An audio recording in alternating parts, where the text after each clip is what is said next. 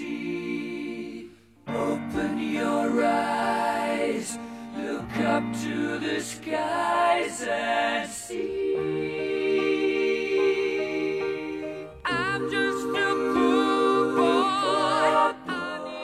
嘿，大家好，欢迎收听这期的《黑水公园》。大家好，今天啊，咱们来聊聊期待已久的自杀小队。实际上我看的在漫画里边这两个名字都是他们的组织的名字，就正式名叫 X 特遣队，然后俗称自杀小队。但是国外最后定的是自杀小队，因为比较酷嘛，这个名字比较酷。不会在咱们大陆地区上映了哈。对，就是不太好说是不是大陆会上映嘛，但是我估计放这期的时候，我肯定在香港看呢。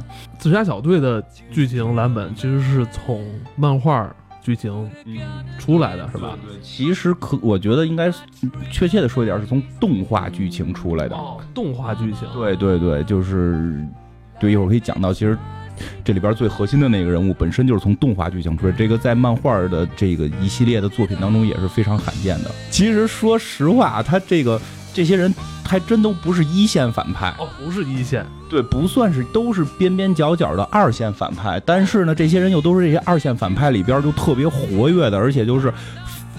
就是有有一些是这个特别招人喜欢的二线反派，然后现在又要想给他们洗白，然后有了就有了这么一个故事嘛。对，其实就大概咱们先介绍一下吧，因为之前也介绍了高谭市了，所以我们就对于高谭其实应该大家都有有所理解了嘛。呃，这里边的这些反派其实啊，嗯、这部电影是源自一部动画片儿叫《突袭阿卡姆》。阿卡姆咱们很熟悉了，对吧？咱们已经反复介绍过，人才辈出阿卡姆嘛，所以突袭阿卡姆最早最早这个动画片叫做，呃，如果有兴趣的人可以上网去看看。所以这里边的几个核心人物，比如说小丑女，比如说死射、回旋镖队长，这些人物还都是电影里也会出现的，剩下一些更配角一些的就有所变化。然后呢，就是这是他的动画片版嘛，但实际上这里边你说这些人都是主角吗？其实也不是。其实现在看预告片或者大家呼声已经核心的能感觉到，就是哈里奎恩这个小丑女是现在这个片里边最火爆的一个人，基本上她出现的镜头都非常的辣哈。就非常的带劲，真的是这样。而且包括看片花也知道小丑要出现，对对对，而且这次应该是一个新的演员去扮演小丑。对对，所以小丑也会出现，而且蝙蝠侠会以客串的身份露脸儿，但蝙蝠侠绝对不是这个片子的主角。但说起来，这个片子的主角是那个叫死射的人，就射手的射，叫这这个死亡射手，他就叫死亡射手，是这个这个威尔史密斯演的。所以开始好多人纳闷，哎，威尔史密斯为什么跑到这么一个搞搞怪的一个英雄片里边演了一个配角呢？就实际不是，实际他是主角，他应该是男一号。但是小丑女太抢风头，就是其实美帝国主义的这这个这个腐败思想，基本上还是认为男权的嘛，这个是很明显。虽然他们有一些妇女解放，其实一会儿会讲到这里边也有妇女解放的一些事儿，就是他们会有妇女解放，但是男权还是比较强的。一般这种片子一定会有男一号。除非是那种叫神奇女侠那种，她是女女的是一线嘛，所以这种片子一般男的还是一线，他的那个核心的男主角是死亡射手，哎，是不是可以这么理解？如果死亡射手如果不让威尔史密斯来演的话，让一别人来演就更没存在感了。更压不住了，就更压不住这个片子了。然后这个小丑女应该是女一号，是这么一个搭配。但是小丑女的这个死亡射手，你知道是谁吗？就很多人都没听说过嘛，对吧？威尔史密斯是小死亡射手，就我看过那么多集蝙蝠侠，就是那个动画片啊、电影啊，对吧？咱们看你哪回出现过死死亡射手这个人？高谈市里没没见过。对吧？我记得是没见过，没准哪个人后来会成为是，但是现在你说死亡射手这个人物形象就就哐哐跟那个戈登探员对干嘛？没有，对吧？就连那种什么死亡天使这种人都出来了，他也没出来呢。